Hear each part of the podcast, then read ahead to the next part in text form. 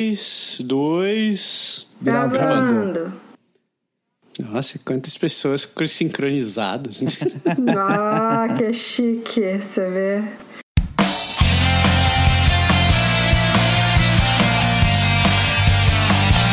Direto do Canadá, começa agora mais um Pode deixar. Saudações, humanos, e sejam bem-vindos de volta ao Podeixar. Eu sou Massaro Roche, falando direto de Ottawa e lugar de homem é na cozinha também. Eu, pelo menos eu, eu curto. Eu também curto. Aqui é a Andréa, tô falando de Vancouver e eu sou uma pessoa que eu gosto de questionar papéis. Uia.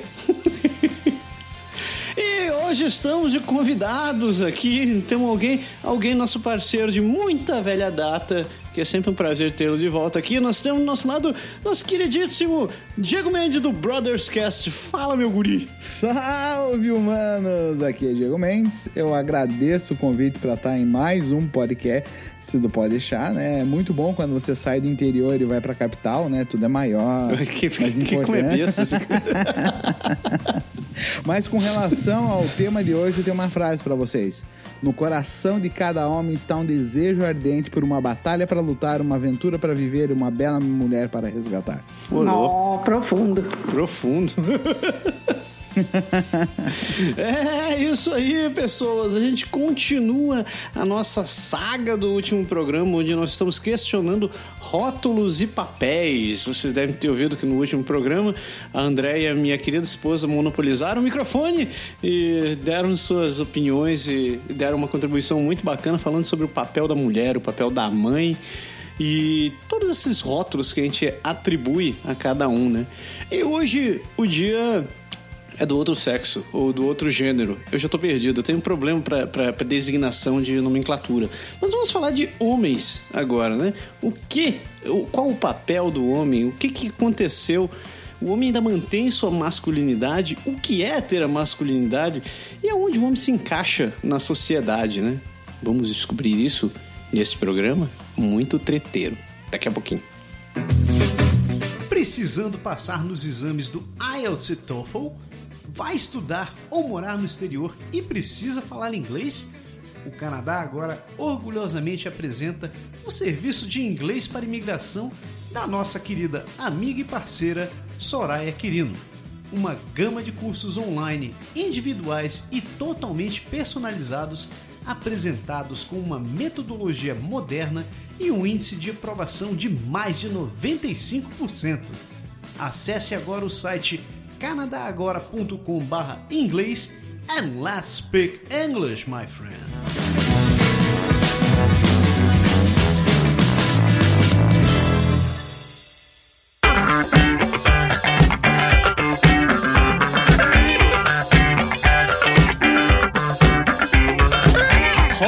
E papéis, parte 2, a missão, né? Olha só, eu sou do tempo de que o Stallone fazia sucesso com os títulos de filmes. É, pois é, então, o papo da semana passada, né, dona Andréa? A gente falava sobre, sobre mulheres e papéis. Você acha que você consegue dar uma resumida no programa da semana passada? Eu não consigo. Ou uma resumida bem rapidamente superficial. A gente falou desses papéis que a sociedade nos impõe. Eu acho que aqui nos Estados Unidos, na América do Norte, isso já está um pouco mais evoluído, mas na maioria dos países ainda tem muito ah, definido esse papel da mulher de eh, né, crescer, casar, ter filhos, eh, ser mãe. E a gente estava discutindo um pouco disso. Daqui tem muitas mulheres hoje em dia que já não querem mais esses papéis, né? Estão questionando esses papéis, como eu falei, que eu mesma questiono. É, então a gente focou bastante nesse lado e a gente acabou o programa falando dos homens, né? É, de como são, como co- qual é o papel do homem, o homem na casa, o homem se relacionando com a mulher, o homem se relacionando com as filhas, o homem no trabalho e a gente falou, bom, Massaro andou conversando bastante com o Diego sobre conversaram um dia, né, Massaro? Você contou que vocês tiveram uma conversa que os inspirou a falar desse tema, né? Aí dessa conversa nasceu esse programa. É hoje que a gente vai dar, vocês vão dar a luz aqui a esse novo tema. Nossa, Não é pra dando a bem luz, isso vai ser questionar, a primeira então. vez, né, cara? Você tá te- realmente questionando o papel do homem. Os homens estão dando a luz. Ela dá pra ser o subtítulo, né? Clickbait do, do episódio. Porque o homem também dá a luz? É, exatamente. Ou homens dando luz. Homem dando luz. assim. O novo papel do homem, dar a luz. Não, mas é sério, que eu tava. Um dia eu tava numa noite muito, muito agradável na casa do, do Dieguito. Ele me subornando com um frango delicioso que ele tinha produzido. Aí ele me soltou essa bomba. Ele falou, cara, pra você, o que é ser homem? Cara, mas tipo assim, a, a, a, pergunta veio que nem uma bomba, assim, aquela, aquela bomba de a, a bomba H na minha cabeça que na hora o cérebro fez igual o Windows, assim, ele fez. Pum. Shutdown. Aí eu falei, cara, quebrou. Eu não sei. Eu sei que na hora deu, o cérebro só começou a cuspir palavras aleatórias, mas essa, esse questionamento ficou na minha cabeça por um bom tempo, né? E, e- e como vocês sabem, eu não, não escondo isso de ninguém, eu, eu adoro escutar o Mamilos, né? É, eu também, é muito bom. Uhum, também gosto. E elas têm alguns questionamentos, elas são abertamente feministas, elas defendem todo o feminismo e tal. E eu gosto de escutar o programa principalmente porque ele me faz questionar vários paradigmas que eu tenho em mim mesmo. E um ponto que eu, que eu tava ouvindo num dos programas delas, eu não lembro qual foi, mas eles estavam falando sobre a masculinidade, do, o papel do homem ou a masculinidade hoje em dia. E, tipo, eram vários pontos ali que eu achei bacana, que eu achei interessante, concordei, outros eu não concordei tanto, alguns eu discordei.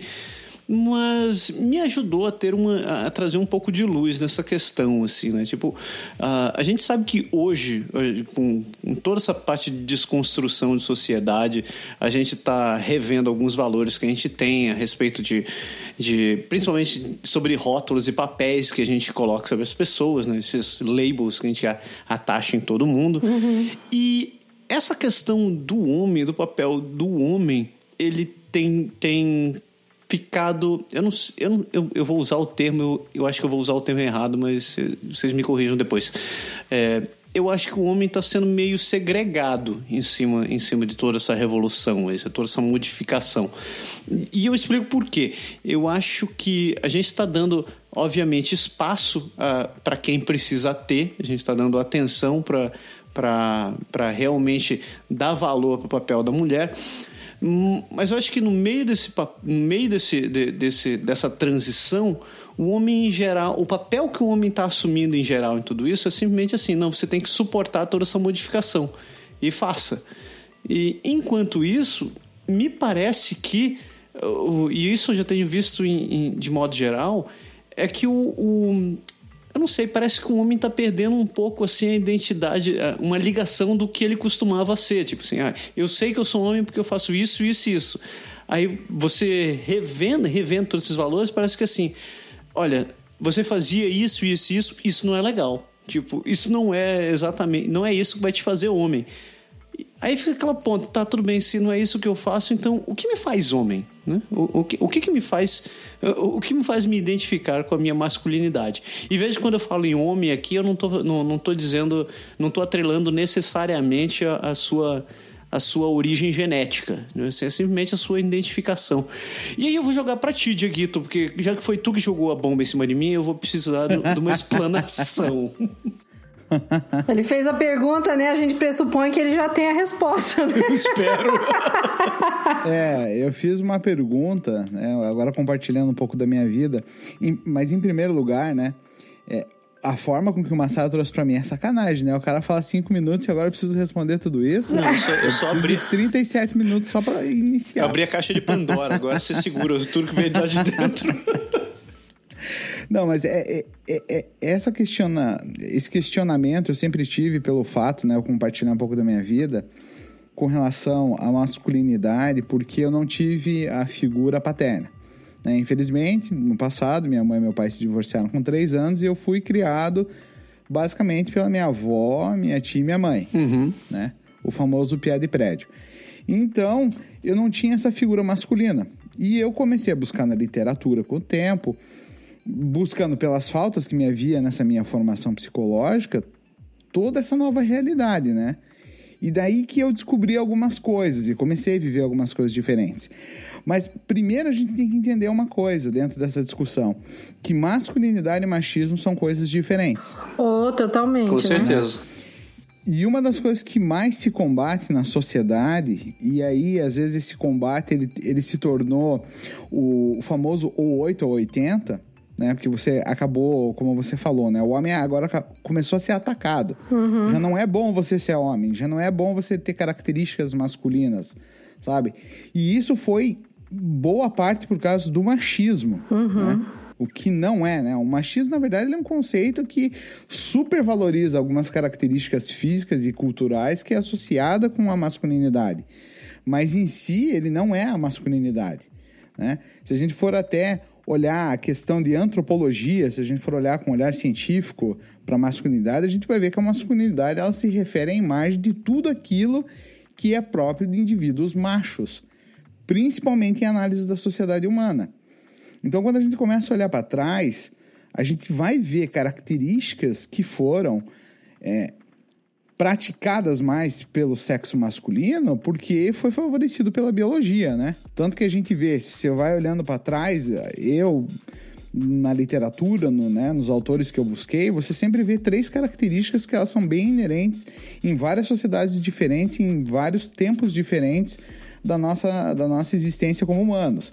Que eu, eu chamo, né, alguns autores chamam dos três P's da masculinidade, que foi a proteção, a procriação e a questão de prover, provisão.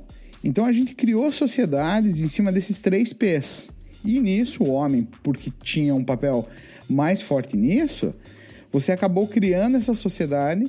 Parte desses P's foram sendo exaltados. Daí você criou o machismo e você vem toda discorrendo toda a história. Daí é, é claro, você sempre vai ter alguns alguns elementos que vão se sobrepor com relação a outros por causa desses três elementos que a gente falou, e a gente começa com as, com as diferenças que a gente teve e algumas injustiças com relação às próprias mulheres. Concordo. Mas masculinidade e machismo são coisas totalmente distintas. E Daí, por causa dessa, dessas injustiças ou dessas diferenças que foram nascendo, começou agora a sociedade atual a atacar algumas características masculinas. E você começa a ter confusão agora com relação, porque querendo ou não, parte do nosso comportamento ele é biológico. Uhum. Você tem uma estrutura biológica que vai te guiar.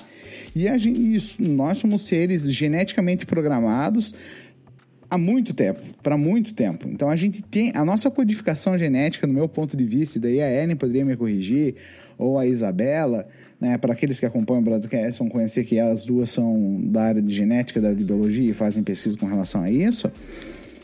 Tem uma área chamada epigenética, que o nosso comportamento é programado geneticamente. E a nossa sociedade ela teve uma mudança brutal nos últimos 200 anos a gente não vai evoluir geneticamente em 200 anos de uma forma gigantesca. Pode crer. E a gente não pode achar que quando a gente adota as filosofias relativistas, que é o que impera hoje em dia, o que, que é uma, o que é o relativismo? É você não ter mais valores culturais e sociedades que tudo é relativo e cada um tem a sua própria verdade. Uhum. E isso, num aspecto sociológico, você acaba desfragmentando o, o o, a identidade das pessoas. As pessoas ficam perdidas, né? Não sabem como se comportar. Exatamente. É como o Massaro falou: hoje os homens são atacados e para eles é, é, ensinado que os instintos deles, algumas formas com que ele age, são errados. Quando, na verdade, a gente deveria ter uma linha mais filosófica de ensino falando que a gente tem que controlar algumas partes do instinto animal, certo? Mas que você tem que usufruir desse tipo de, de, de vantagem biológica que você tem. Não negando, entendeu? Tipo assim, você não pode porque um dos pontos das pessoas que discutem com relação à, masculinidade, e até surgiu a expressão masculinidade tóxica, é que o homem é muito agressivo. Uhum. E ele, às vezes, né, tenta se impor. E geralmente a nossa cultura brasileira, que é bem machista, você tem essa relação de que mulher é dona de casa e o homem sai para o trabalho. Uhum. Então você acaba tendo esse desequilíbrio. E daí, se começa a haver essa mudança que hoje a gente tem, o homem às vezes não sabendo lidar com a própria agressividade, ele pode se impor de uma forma errada para a esposa. Quando, na real, eu acredito que ele deveria, na verdade, usar essa agressividade para outras coisas. Entendeu? Eu acredito que a gente, o homem em si, ele é cheio de testosterona. É óbvio. A gente tem um hormônio que faz a gente ter um, um potencial muscular, uma, uma agressividade maior do que as mulheres. Elas geram geralmente a progesterona e eu, e eu não sei como funciona essa relação, mas até onde eu conheço, isso não gera uma agressividade que o homem tem inerente. Então, se o homem tem isso inerente, a gente vê na história que sempre são os homens que vão para a guerra, são eles que causam as guerras. Você vê que isso é algo que é do homem. Isso é algo nativo no nosso sistema operacional. Então, sabendo que geneticamente a gente não vai conseguir desprogramar isso nos próximos mil anos, imagino eu, você tem que começar a aprender a canalizar alguns tipos de comportamento. Ah, legal, eu sou agressivo. Ah, você é agressivo? Então vai praticar mais esporte, vai, vai praticar uma arte marcial. Você precisa canalizar essa tua energia hormonal para alguma coisa. Então, quando a gente começa só a olhar pensando que é só uma questão de filosofia e é só uma questão de comportamento baseado no que a gente aprendeu, a gente acaba ignorando que existem hormônios que nos empurram para isso. E quando a gente tipifica isso falando, só atacando a forma social do homem, né? Você vai gerar um, um desbalanço muito grande. Por isso que eu falei que um homem ele tem aqueles três desejos inatos do coração, daí também você pode começar a olhar na história, só você ver como que as histórias da criação do mundo funcionam. Se você for ver no, no, no prisma, né, no olhar cristão, você vai ver que Deus criou o homem, ele criou a mulher, o homem é, era responsável por proteger o jardim da cobra, e daí ele acabou não fazendo, e a mulher acabou caindo, e você começa a ver sempre esse mesmo comportamento, e você vê como as sociedades vão. Então, assim, existe essa esse core da história do homem, né? Não querendo ser aqui se a história é correta ou não, mas você vê na tradição histórica que sempre existem essas mesmas histórias, se você for ver, é sempre é mais ou menos as mesmas histórias em que os homens estão envolvidos. Então isso significa que realmente faz parte da gente. E a gente tem que começar a lidar com isso, mas de uma forma positiva, não atacando a masculinidade, mas atacando o machismo. Entendeu? Então eu tenho esse tipo de visão com relação à masculinidade. Eu não acho que a masculinidade é errada. Não, a masculinidade é um fato. Vamos aprender a lidar com os fatos. Não adianta querer, né, é, só deixar o homem mais feminino, o homem mais sensível. Sim, o homem precisa aprender a se relacionar com relação a ser um melhor ouvinte, é, não tentar dar soluções para sua esposa, mas sim ouvir, porque ele tem que entender que a outra forma de comunicação é diferente da sua. Mas isso não vai deixar, ele não tem que começar a abnegar a masculinidade dele essa força interior que ele tem que vai empurrar ele biologicamente para ser mais agressivo, para buscar as coisas, entendeu? Então, eu acho que tem, tem sempre a gente tem que ter essa distinção entre masculinidade e machismo. Sim, é isso que você está falando a respeito do, do da influência dos, dos hormônios né, na masculinidade, assim, no comportamento masculino.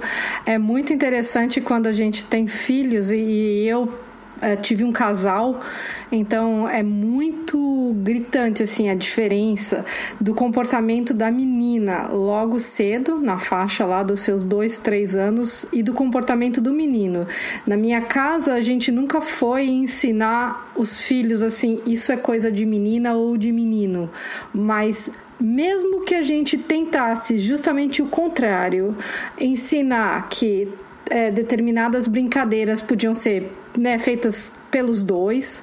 É, eles fazem as escolhas deles. Então, o menino, logo cedo, ele tem uma agressividade maior, as brincadeiras são mais é, dinâmicas, assim, ativas. Eu não estou dizendo que não tenham meninas que tenham também esse tipo de característica. Sim, mas existem, mas não é um comportamento médio, vamos dizer, esperado, assim, é, nem, não vou dizer nem esperado, mas constatado na realidade quando você tem filhos pequenos. O meu menino, quando ele tinha uns 3, 4 anos, eu queria que ele brincasse de coisas de menina, mas ele ia na, na loja e quando ele via coisas de dinossauro, quando ele via coisas de bola e de Star Wars e de carrinhos, eram coisas que despertavam mais o interesse dele do que os brinquedos que eram voltados para menina, entendeu? Voltados para menina. E a minha filha a mesma coisa, por mais que eu tenha tentado passar para ela assim, não vamos separar, né?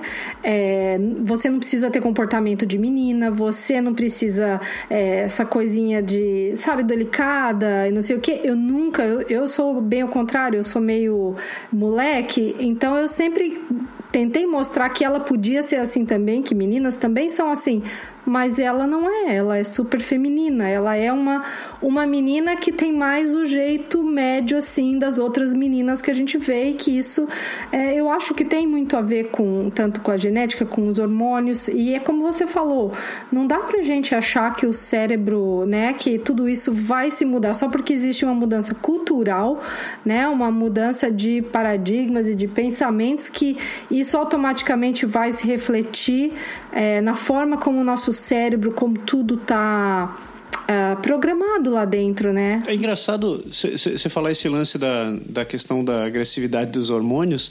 Você estava falando, né, Diego? Você estava falando sobre fazer artes marciais e eu vejo isso acontecendo cotidianamente lá no, no dojo onde eu dou aula.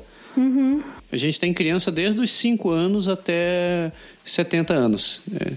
E é engraçado como como acontece bem isso tu tava falando, André. Cara, os meninos, parece que eles têm. Quando eu vejo aqueles moleques, eu penso. Eu, a imagem que me vem à cabeça é ou esquilo, esquilos lutando por uma noz, ou são a, aquelas cabras dando cabeçada uma na outra, assim, cara. Porque é isso que eles fazem. Eles não, eles não podem se ver, eles se olhem do lado, eles estão se, estão se batendo, se cutucando, se jogando no chão.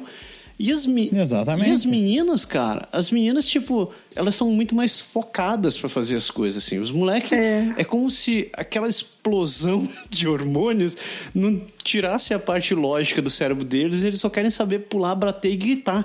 E, é. e, as meninas, e as meninas não. E você vê que eles estão fazendo uma atividade é, física. Eles estão ali e eles têm que dar porrada, eles têm que chutar, eles têm que gritar, têm que fazer as coisas mas é nítido assim a diferença do comportamento dos dois. É. E, e eu tenho casos que nem se falou, tem meninas que são que são mais é, que são mais femininas, tem meninas que são assim mais delicadas, tem outras que são, são mais moleque assim, né? Numa falta de uma expressão melhor, mas são mais moleque que estão ali para que gostam de, de lutar, gostam de bater e tal. Mas no fundo, no fundo, eu não vejo assim é, é, é, que existe uma propensão social para os moleques. Eles são daquele jeito porque Sim. é como se. É aquele momento que o cérebro desliga e diz assim: galera, eu sou eu aqui e eu tô fazendo as coisas do Vai meu jeito. Vai o instinto, né? Vai o instinto. Você sabe. É, você, liberou, entendeu? É o instinto. Você falando desse negócio da arte marcial, eu lembrei que os meus dois faziam taekwondo lá no Brasil, né? Uhum. E, e o professor veio falar assim: ah, que o Kazu lutava muito bem, não sei o quê. E Yumi também, ela é excelente. Eu falei, eu li assim, né? Porque justamente ela é uma menina mais delicada, não sei o que. Eu falei, nossa, mas ela é agressiva, assim, tem aquela coisa da luta, não sei o que. Ele falou, não, ela é mais pela técnica. É, ele falou, porque ele falou, ela pode competir, porque ela tenta fazer os movimentos assim com a melhor perfeição técnica da coisa, assim, você entendeu? Uhum. Então é a, porque o taekwondo tem essa essa parte de competição de só fazer os chutes, os negócios, né? Sim. E tem a parte, acho que o Karatê também tem isso, né, massa? Então ele falou, não, ela pode competir pelo lado da técnica, porque ela é bem focada e caprichosa e ela faz uns movimentos muito bonitos, ele falou. Então é muito legal de ver ela lutando. E eu eu falei assim, não, então com, foi compatível com o que eu esperava dela de personalidade, você entendeu? E olha, eu te digo que o, o dos meus melhores lutadores ali da escola, a grande maioria é mulher. E, e, e isso é engraçado. Elas lutam melhores do que os meninos. Eu acho que os meninos eles têm mais força física uhum. e eu acho que eles, eles se respaldam mais nisso. Agora você vê as meninas, elas conseguem, elas, sabe assim, aquele pensamento meticuloso assim, e fica calculando o que vai fazer, eu consigo ver o cérebro delas trabalhando quando elas estão lutando. Eu fico assim, caraca, bicho, essa mulherada tá vai desbancar esses caras já já. Legal, né?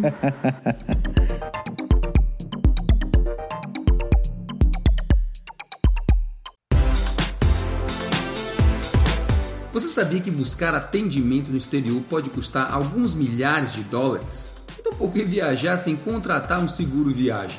Quer seja turismo, estudo, trabalho ou imigração, você deixa a sua estadia mais segura e tranquila por menos de um dólar por dia. Incrível, não? Seguro viagem do Canadá Agora e Energia Finances. Sua saúde e a dos membros da sua família. Acesse agora o site canadagora.com barra seguro viagem e contrate o seu.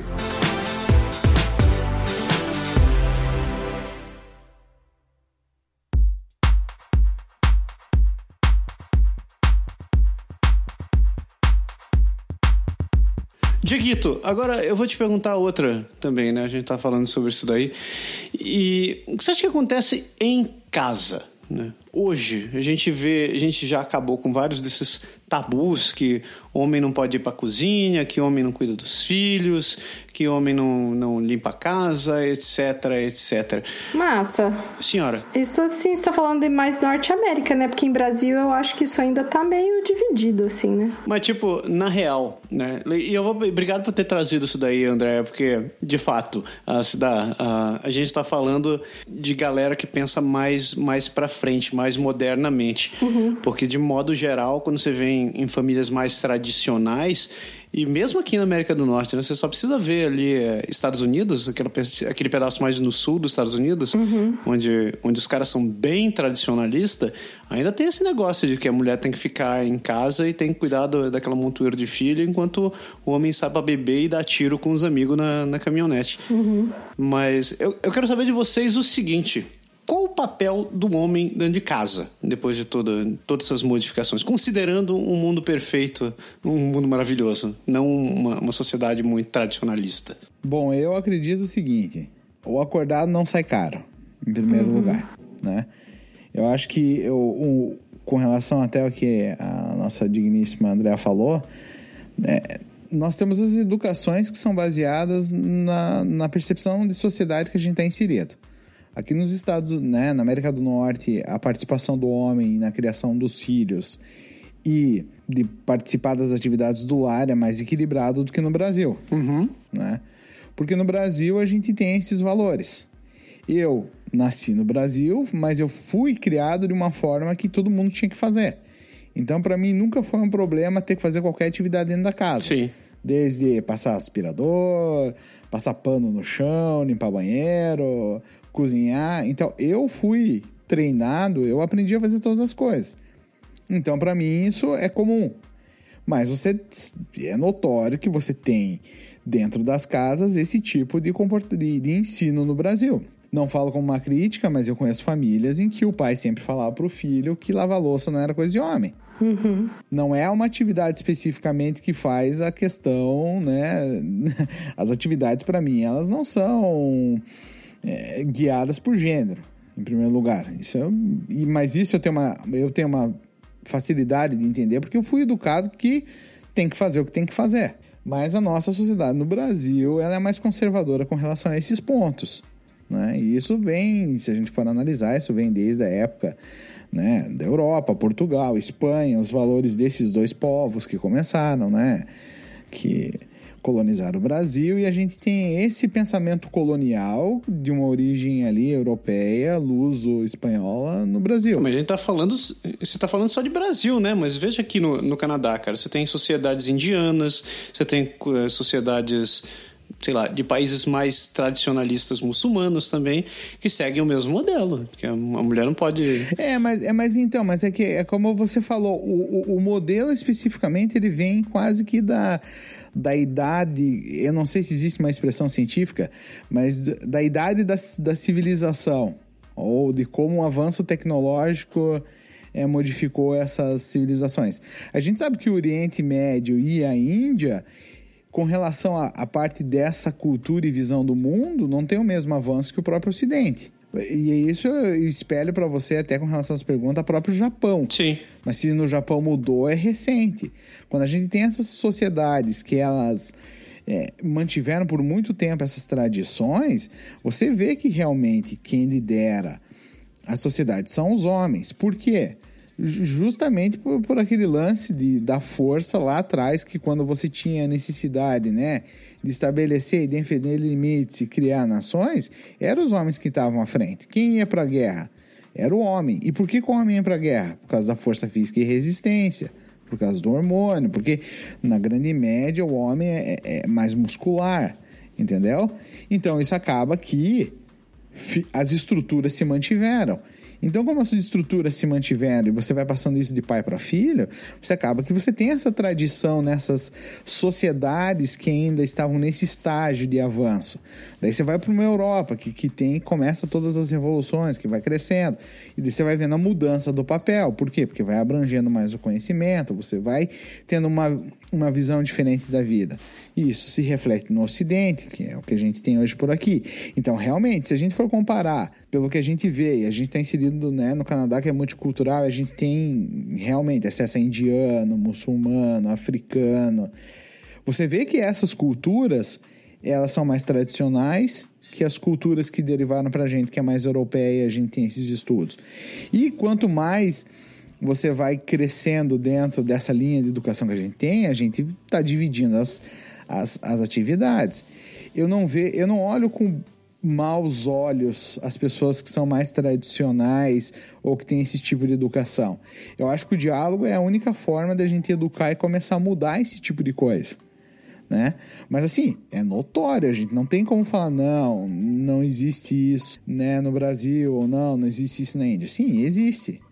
E eu vejo a razão histórica desse existir. Pois é. é. Diego, só uma coisa no que você falou aí, que você falou que você foi cri... você aprendeu a fazer todas as tarefas em casa, você foi você comentou que você foi criado pela sua mãe, sua avó, sua tia. Você era filho único? Sou filho único dessa parte da família, né?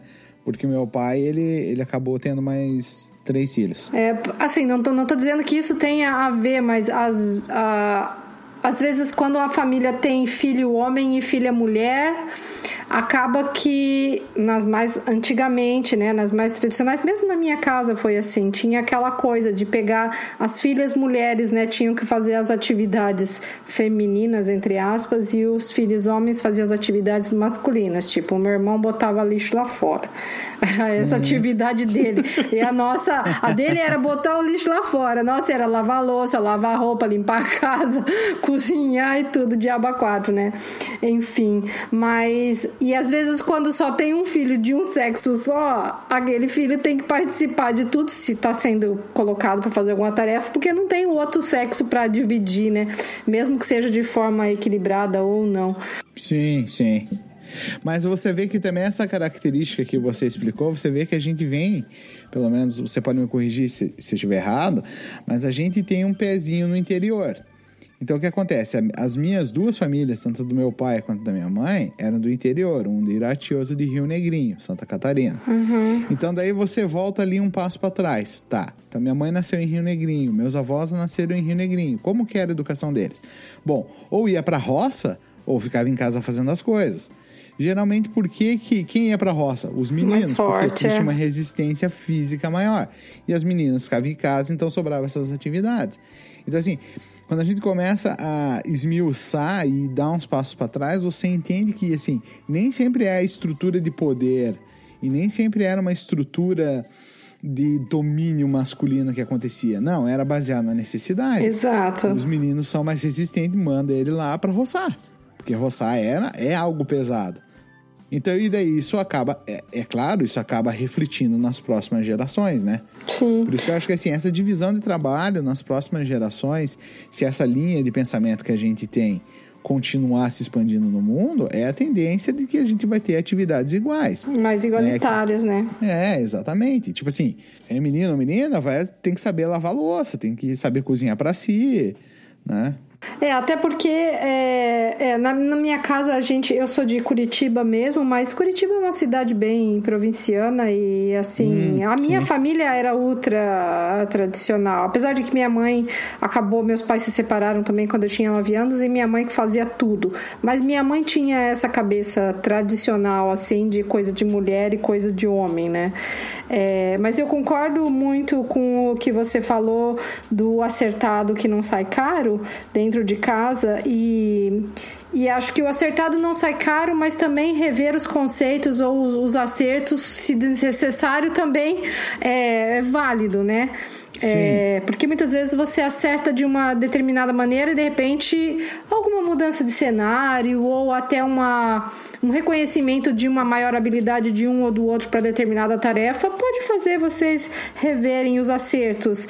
Então, como você mesmo estava falando que os meninos iam né, para a roça porque eles eram mais fortes para trabalhar na roça e as meninas em casa, acho que a gente tem que reconhecer que há uma diferença, é, por mais que a gente queira que existam os direitos iguais entre os homens e as mulheres, a gente há de reconhecer que existem as diferenças de características de cada sexo, né?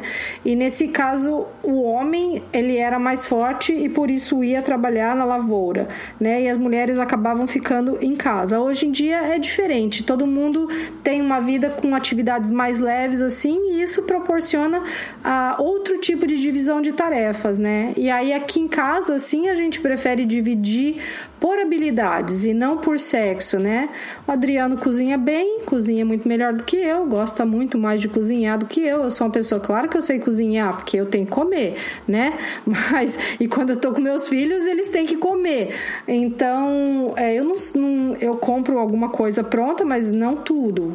Então, eu cozinho, mas eu não gosto, entendeu? Do mesmo jeito que eu não gosto de fazer compra no supermercado. E ele, sendo homem, é, ele é homem, mas ele gosta desse tipo de coisa, então ele faz, entendeu? E eu não faço. Já eu gosto de dirigir, eu amo, amo dirigir, né? Então, e aprendi a dirigir sozinha com meus 14 anos. Então, é, eu sempre fui, eu sempre sou a motorista, vamos dizer, oficial da casa. Toda vez que a gente tá dirigindo, eu sou a motorista oficial da casa, entendeu? Porque eu gosto, eu curto. E ele aprendeu mais tarde e ele não faz questão. Então, então o volante é meu, entendeu? Então aqui em casa a divisão é essa, é de acordo com as habilidades de cada um, com o que cada um gosta de fazer. No momento eu tô trabalhando fora e ele não tá trabalhando ainda, até porque tava com um problema na coluna, então ele tava mais ficando em casa e fazendo o que era possível fazer, mesmo estando com esse problema na coluna, né, gente? Que é complicado. Mas isso não, não faz o homem menos homem, né? Que é isso que a gente tá falando no programa, é, né? Não tem nada a ver uma coisa com a outra. No entanto há muitos homens que às vezes ainda se sentem menos homens em relação a isso, né? Ei, Massaro, você aí, bicho? Cara, eu acho que, antes de falar isso daí, eu, eu tava lembrando de um livro que eu, que eu li, e eu recomendo que vocês não leram, leiam, o tal do Sapiens. Cara, que livrozinho interessante do cacete. E ele, ele fala, ele dá um, um, um overview rápido, assim, overview rápido desses últimos 15 mil anos de evolução, contando de como eram as coisas. E, e tem alguns, algumas passagens que, que, ele, que, ele, que, ele, que ele menciona que falam bem do que o Diego falou sobre na época que a gente ainda era sociedades pré-coletoras que naquele tempo, o que, que, que, que se admitia? Né? O homem, o, a, os grupos de homens saíam para caçar quando precisavam e traziam comida para casa. Só que tinha um, um, um, como é que é, um misconception aí nessa história, porque o homem não vivia caçando sempre, tipo, não era, ele não, não vivia assim, todo dia eu vou trazer carne para casa. Carne era um, era um item raro dentro da alimentação, né? Sim. E nesse período, quem ficava em casa mais tempo eram os homens. Aí ele explica, ele explica exatamente isso daí. Ele diz: tem uma razão muito óbvia para isso. Os homens eram, eram mais fortes, então eles conseguiam defender a casa de maneira, de maneira mais eficiente do que as mulheres. Hum. Porque as mulheres tinham uma visão muito mais, mais aguçada, elas conseguiam identificar tonalidades, identificar coisas à distância que os homens não é, que, que, que os machos da espécie não tinham não tinham muita especificidade. O negócio deles era realmente é, é, a destreza e, e, e, a força bruta para aquelas coisas. O que mudou tudo isso daí foi a partir do momento que a gente começou com o conceito de, de propriedade. Quando o primeiro macaco Sim. resolveu ir lá e cercou a coisa e disse: vamos fazer fazenda nesse negócio. Que, Interessante, que daí, né? Que começou toda essa história de que, bom, agora eu preciso ter certeza para quem que eu vou passar as minhas coisas e precisa ser o meu herdeiro. Porque eu que cerquei esse negócio, eu preciso ter certeza de que esse herdeiro é meu. E que daí se fundou várias sociedades onde várias comunidades onde realmente tinha toda essa tradição do patriarcado, que não foram todas, né? Tinham várias outras sociedades onde o matriarcado ainda continuou é, existindo né? dentro desse, desse, desse modelo que, da, das sociedades pré-coletoras. E aí, eu, eu pego esse gancho para falar do que você disse, que tá, hoje em dia a gente não precisa ter mais é, a gente não precisa para o dia a dia, né? de modo geral, a gente não precisa mais de tanta força para ficar fazendo as coisas. Hoje em dia a gente senta na frente de um teclado e fica digitando, né? Eu acho que a grande parte dos trabalhos de escritório é só na base de, de na base de, de, de computador. Mas é, eu acho que a gente ainda tem algumas características que são privilegiadas por questões genéticas. Né? Sim que, que e eu, eu não tô nesse caso eu não vou nem privilegiar um ou outro porque como a genética é tão aleatória né, ela pode estar tá, ela pode estar tá dispersa em gêneros diferentes então você não precisa ser necessariamente homem para ser um melhor cozinheiro né? mas é, é, é, como, como dizem por aí a mulher tem mais sensibilidade para algumas coisas então ela consegue distinguir e isso é cientificamente provado que ela consegue distinguir maior tonalidade de cores para as coisas. Ah, isso é. Uhum. Né? E o que eu quero dizer com isso é o seguinte: não é que eu acho que a mulher tem que ficar cuidando da geladeira, mas é, como você mesmo já faz dentro de casa, você coloca papéis para onde cada um tem mais aptidão. Eu acho que é, a gente deveria estar tá evoluindo mais para esse sentido, assim, de conseguir estar tá identificando o que cada um tem mais, é, se, se, se torna mais apto, se mostra mais apto para fazer e acabar e quebrar um pouco desse, desse, desses pré-ajustes que a gente coloca na sociedade. Tipo, eu acho que isso é o começo para a gente conseguir mudar todo o resto. Ainda, mesmo que a gente mude essas coisas dentro de casa, a gente ainda tem muita diferença para ser resolvida por aí. Eu, e eu estava ouvindo outra história, como por exemplo, uh, uh, quem fica grávida hoje em dia é a mulher. É. Não, não tem como um homem ficar grávido hoje em dia. Não, ainda não teve nenhuma evolução genética. não, não chegamos nesse, nesse estágio, né? Mas, mas, por exemplo, uh, a mulher, a partir do momento que ela fica grávida, que ela continua trabalhando por opção própria, porque obviamente não é, não é uma doença, ela simplesmente está grávida, ela não tem uma bonificação por isso. E se você parar para pensar, você está desenvolvendo duas tarefas nessa história. Exige mais de você em termos de energia, exige de você mais atenção. Você, em alguns casos, a mulher perde em produtividade, porque fica, fica com dores aqui, fica com inchaços ali, fica com etc, etc. E acaba sendo penalizada. Então, quantas empresas você vê por aí que diz assim, cara, eu não vou, eu vou parar de contratar mulher porque todo mundo fica grávida, eu perco, eu perco o pessoal é uma questão complexa para a gente mudar, mudar o resto da sociedade. A gente está falando dentro de casa, né?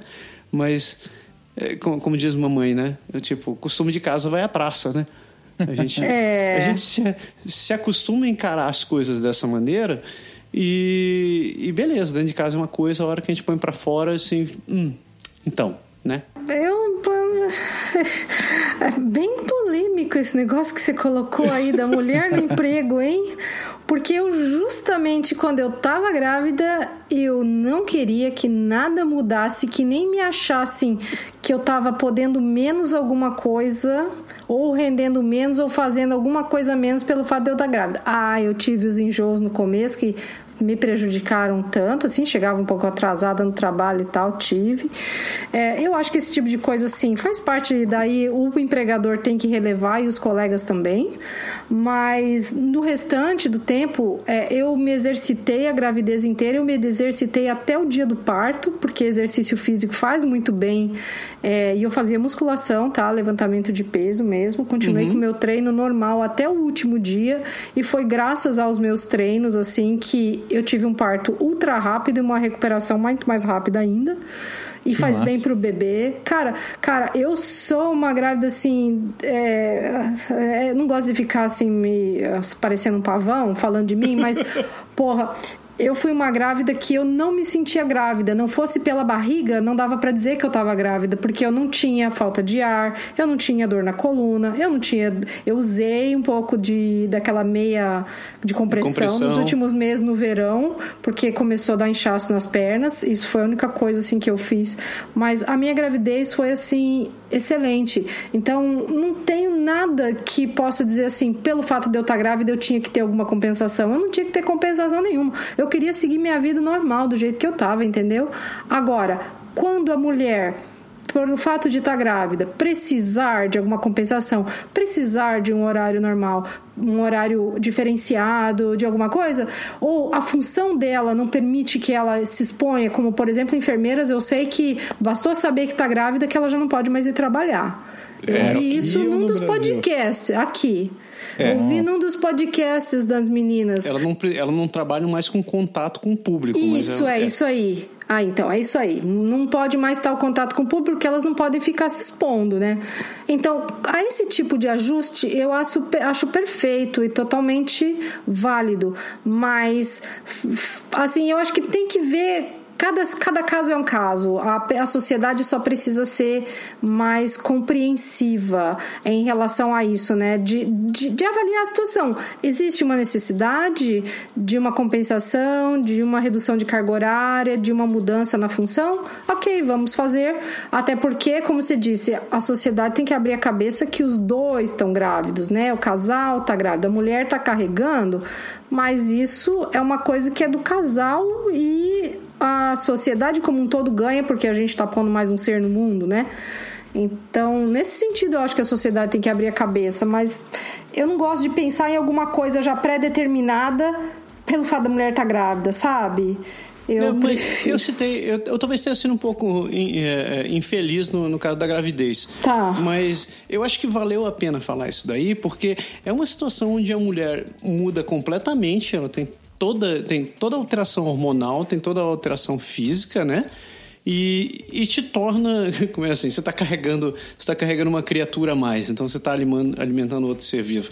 Mas eu, eu queria usar esse, esse exemplo exatamente para falar do outro lado. Porque, do mesmo tempo que a mulher passa por todo esse tipo de alteração, o homem também pode estar tá passando por vários tipos de alterações que hoje em dia a gente considera como fraqueza, e eu vou colocar entre várias, várias aspas aqui, coisa de viado, né? Que, que é, por exemplo, é o cara realmente está deprimido, o cara está triste, o cara, é, o cara se sentir sozinho, se sentir abandonado, é, e tem todo o direito de estar tá triste, de querer chorar, de precisar de um ombro. Ou, ou, quantas e quantas vezes você já ouviu aquela história assim: o cara tá lá, tá lá começando a, chorar, a ficar jururu, chora, vem um cara dar um tapa dele e diz assim: deixa ele ser viado e para de chorar. Né? Que isso, isso né? Nossa, isso é horrível, né? Mas pior que tem, né? Cara, e até hoje, tipo, são, são raros os casos que você tem um amigo assim, que você realmente começa a se arrebentar, que o cara diz assim, cara o cara não fala nada, simplesmente chega do teu lado assim e na, na maior, maior ah, amizade fica do teu lado e diz assim: vem cá, velho, fica na boa. Tipo, te, te, trata bem, né? E esse lado eu acho que a gente ainda precisa desenvolver muito assim, em, termos de, de em termos de relacionamento. A gente, é, assim como a gente teve os avanços que hoje a gente respeita é, toda essa questão da gravidez da mulher, de que entende que a mulher tem, tem um papel diferente, está tá passando por uma situação diferente, que merece um, um, uma atenção especial em determinados momentos, quando ela precisa, se ela precisa, uhum. a gente precisa ter a mesma coisa também pro lado do homem. Tipo, a gente se cobra muito com o homem, né? A gente tem todo é. esse, esse lado que o, que o Diego falou, que a gente tem essa necessidade de proteger e, e, e ser o provedor dentro da casa. Cara, quando você tira o chão de um cidadão, de, de, de, de, um cara qualquer, que ele perde todo esse papel, ou que alguma coisa, uh, alguma outra coisa acontece, que ele simplesmente se sente assim, cara, eu não sou capaz de fazer tudo aquilo que eu, que eu esperava fazer, o que esperam de mim. Você não tem uma abertura assim para dizer assim, cara, eu preciso admitir que eu sou incap... que, eu, que, eu não, que eu não posso e que eu preciso, eu preciso que as pessoas entendam que eu não posso. Que e... eu tenho meus limites, né? Que você tem seus limites. É, mas é que tudo isso também é fruto, né, de boa parte da educação que a gente teve, né? Primeiro porque homem não chora. é. Né? Se a gente for ver, assim, homem não chora. A gente nasceu que... sem canal lagrimal, né, cara? É, é, exatamente. O homem tem que ser forte, não, não precisa lidar com as emoções.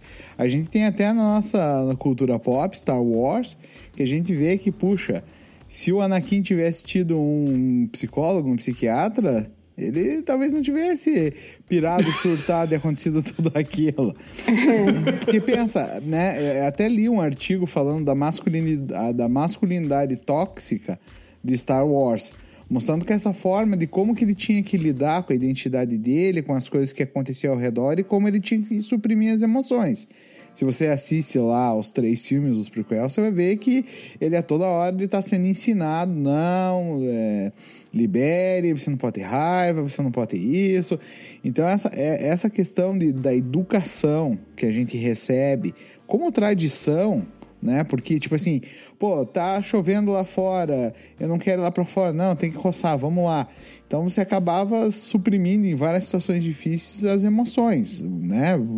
Como homem era exigido que você suprimisse as suas emoções e fosse trabalhar, fosse para a guerra, uhum. fosse defender a, a, né, a tua tribo que está sendo atacada. Então isso vai ficando. Quando a gente não para para fazer uma uma reflexão sobre como a gente tem levado a vida ou o que a gente aprendeu, a gente só vai repetindo o comportamento e as coisas que ensinaram pra gente. Os padrões, né? Outra coisa, daí com essa mudança de natureza dos nossos trabalhos, o homem começou a enfrentar mais depressão.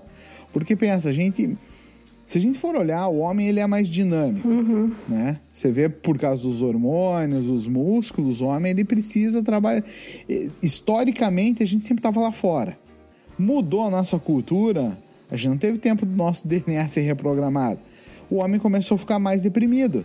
Só que daí vem a outra cultura que você não que você tem que ser forte, não não tem que lidar com esse tipo de emoção, ou como você falou, é coisa de viado, coisa de maricas, né? Então, tipo assim, mas não, a gente começou a ter esses tipos de doenças psicológicas, como a depressão.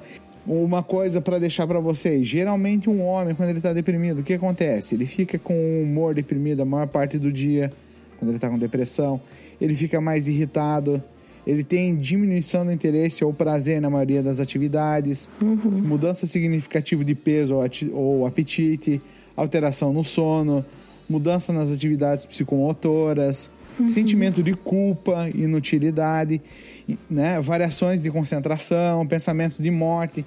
Então, quando o homem, na verdade, ele é bombardeado com essas coisas, ele não foi ensinado que, tipo assim, você precisa procurar ajuda.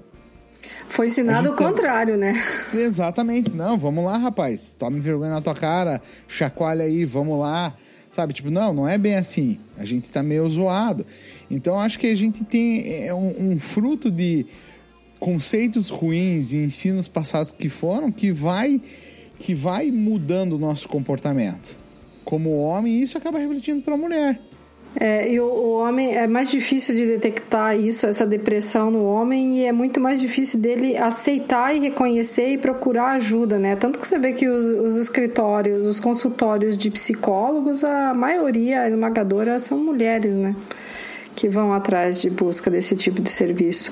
Isso que vocês estão falando, eu achei interessante, que teve um momento que o a Diego estava falando sobre a masculinidade e sobre o não é, lutar contra a masculinidade em si, né? Mas não lutar contra o fato de que há características que são masculinas, mas sim contra o machismo, né? E agora o Massaro falando de rever todo o papel do homem, né? Do homem aceitar que pode ser sensível, que pode chorar, que tem os seus limites.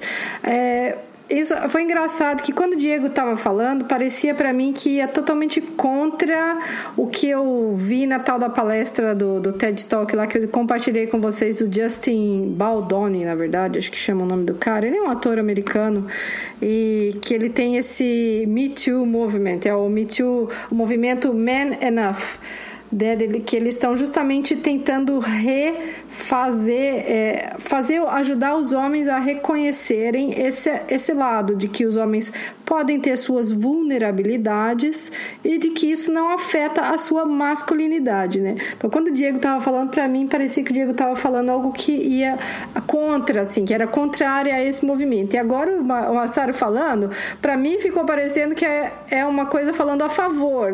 Sim. E aí eu fiquei confusa. Mas eu achei o movimento muito interessante. Até por isso que eu compartilhei o link e assisti a palestra. E é justamente ele falando disso, de rever esse papel do homem na sociedade, né? Mas ele enfatiza o lado assim de que ah, o homem tem que reconhecer a sua que é que ele pode muitas vezes ser agressivo e que isso é ruim para a mulher é, que ele tem que reconhecer que ele não pode ser sempre autoritário e querer tudo ensinar, mas também perceber que ele também pode aprender com a mulher e ouvir da mulher.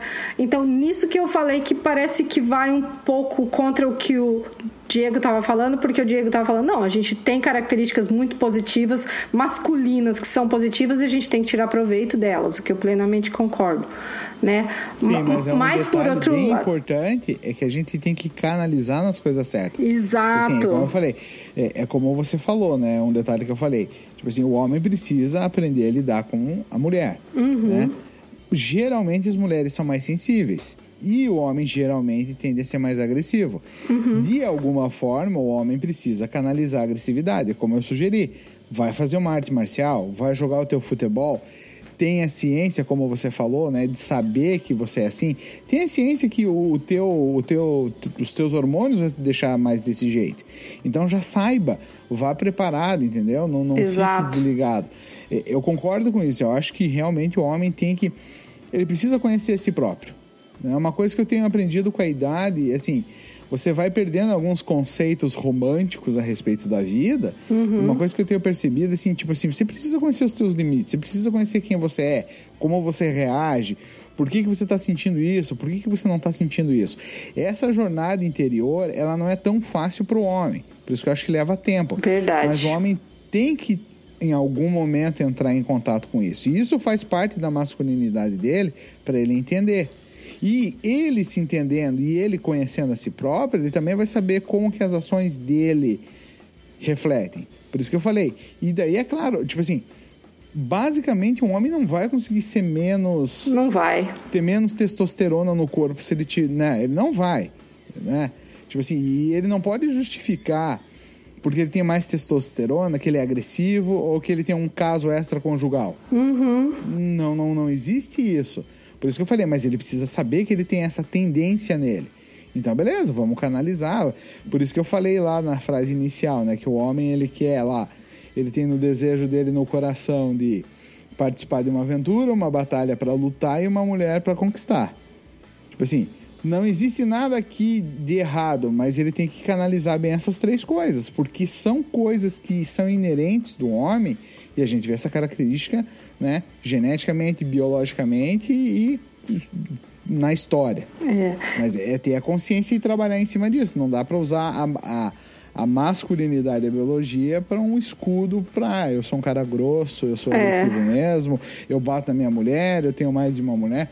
Não, não é isso. Exato. Você falou no ponto aí que foi, foi bem ao cerne da questão. Você, a questão do autoconhecimento, dessa imersão, do olhar interior, dessa viagem ao seu eu interior e se autoconhecer é mais difícil para o homem, né?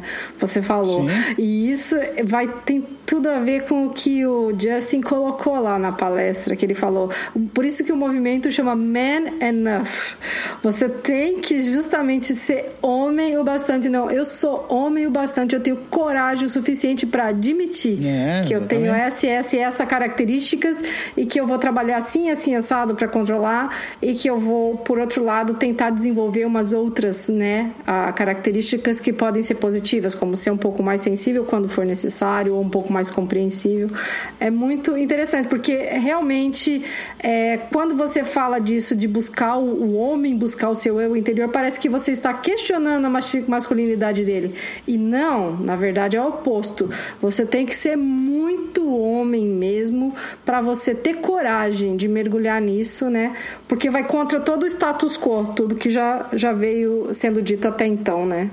E isso não é ensinado, né? Porque gente- eu, pelo menos, eu não aprendi. Eu aprendi sozinho. Difícil, né? Acho que é até difícil. Mas eu acho que vai com o tempo, vai vai evoluindo e, e a gente vai acabar passando isso para os filhos sem, sem na verdade ter um ensino de uma maneira formal, mas através do- dos nossos exemplos e da nossa própria vivência, né? Que é o que, é o que realmente educa, né? São os nossos exemplos, né, Massaro?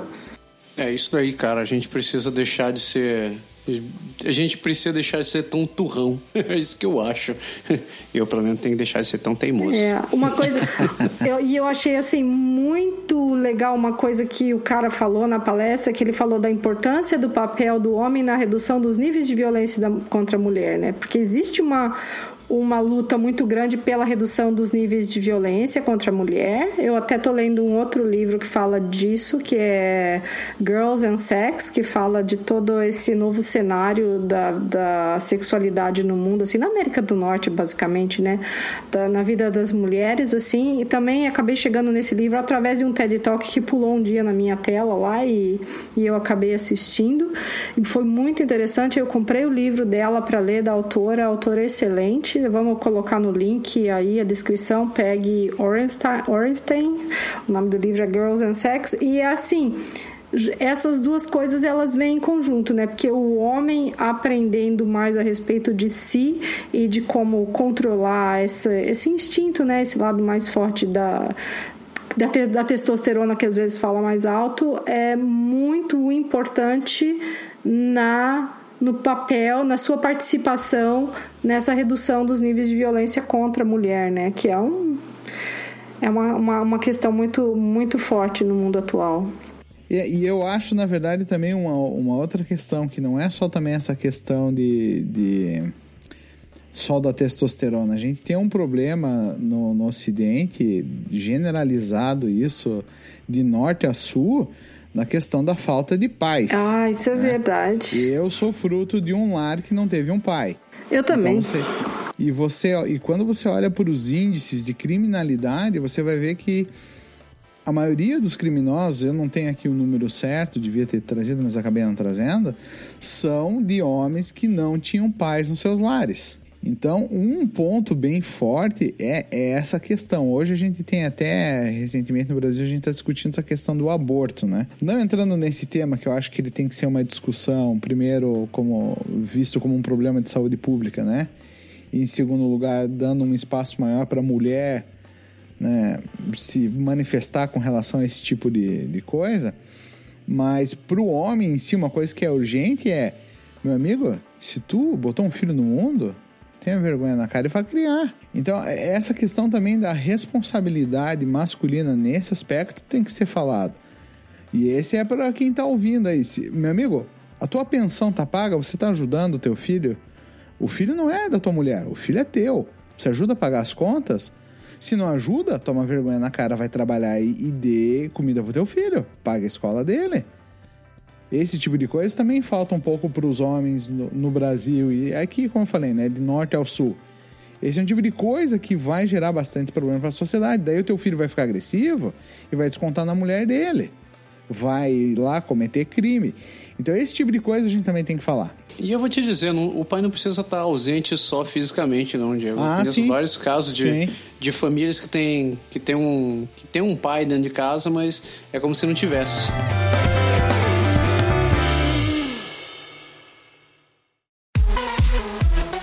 Aqui é o Berg do Aprender Francês Agora e eu posso te ajudar a aprender o francês da vida real. As dificuldades que você tem, muito provavelmente, foram as mesmas que já passamos ao longo de mais de 10 anos de teoria e de prática na língua francesa. Então, rapidinho, a dica é: vá lá no site, aproveita todo o conteúdo dele e, sobretudo, não deixe de baixar gratuitamente o guia Como Aprender Francês na Prática. aprenderfrancesagora.com Porque na prática, a teoria é outra. A plus.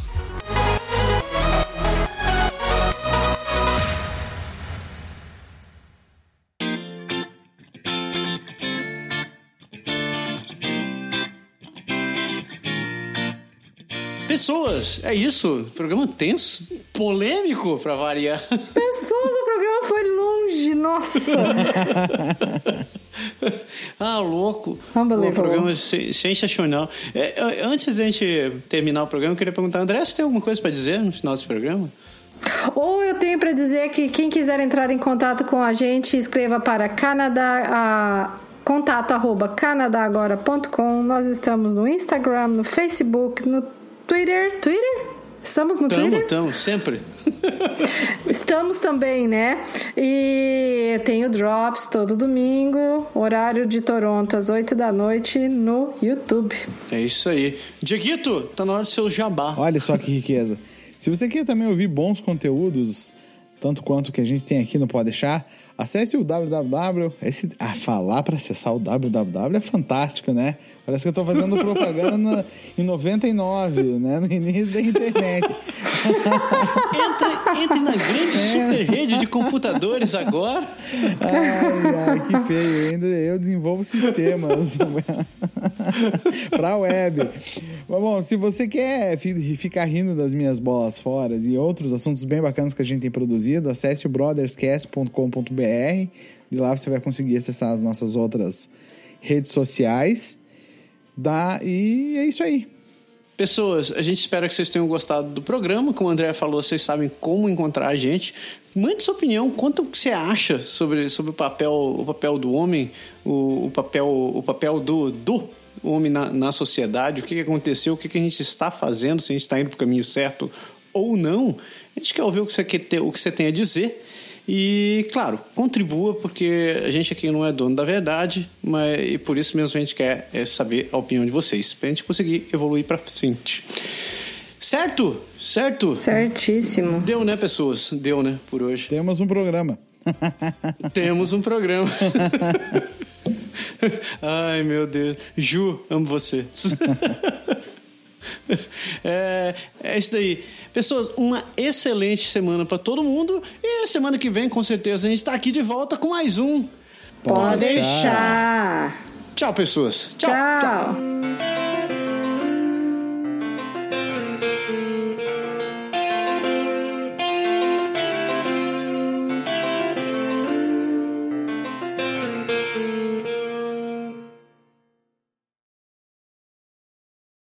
Salve, humanos! Aqui é Diego Mendes. Ei, faltou a gente falou aí o nosso convidado. Exatamente. Peraí, vamos editar Putz, é isso, né? Ele, ele Porque ficou esperando. falou, acho que eu vou falar O cara então. ficou no. Nossa, peraí, peraí. de- Deixa, deixa eu consertar essa parte.